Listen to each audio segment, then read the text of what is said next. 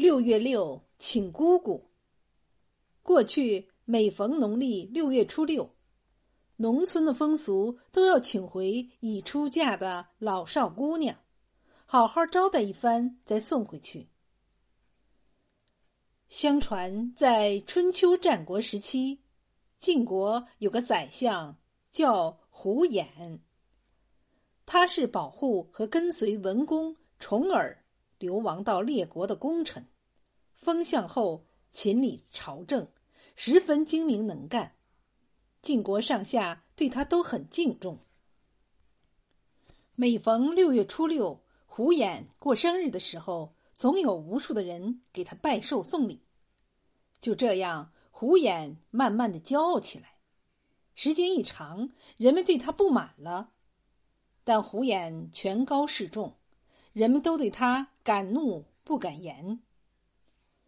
胡衍的女儿亲家是当时的功臣赵衰，他对胡衍的作为很反感，就直言相劝，但胡衍听不进苦口良言，当众责骂亲家。赵衰年老体弱，不久因气而死。他的儿子恨岳父不讲仁义。决心为父报仇。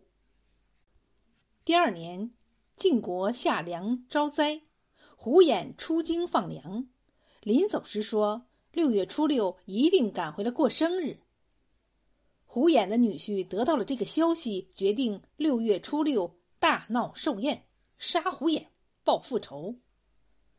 胡衍的女婿见到妻子，问他：“像我岳父那样的人，天下的老百姓恨不恨？”胡衍的女儿对父亲的作为也很生气，顺口答道：“连你我都恨他，还用说别人？”她丈夫就把计划说出来，他妻子听了，脸一红一白，说：“我是你家的人了，顾不了娘家了，你看着办吧。”从此，胡衍的女儿整天心惊肉跳，她恨父亲狂妄自大。对亲家绝情，但转念想起父亲的好，亲生女儿不能见死不救。她最后在六月初五跑回娘家，告诉母亲丈夫的计划。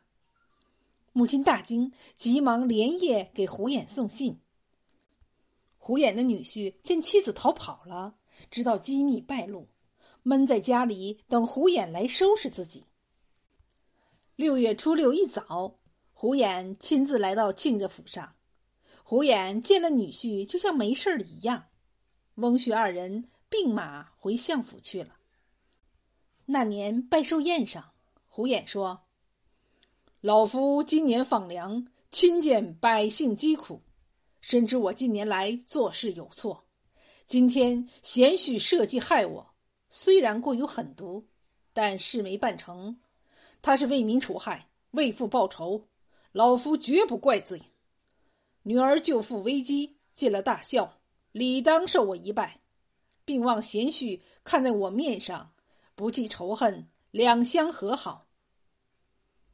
从此以后，胡衍真心改过，翁婿比以前更加亲近。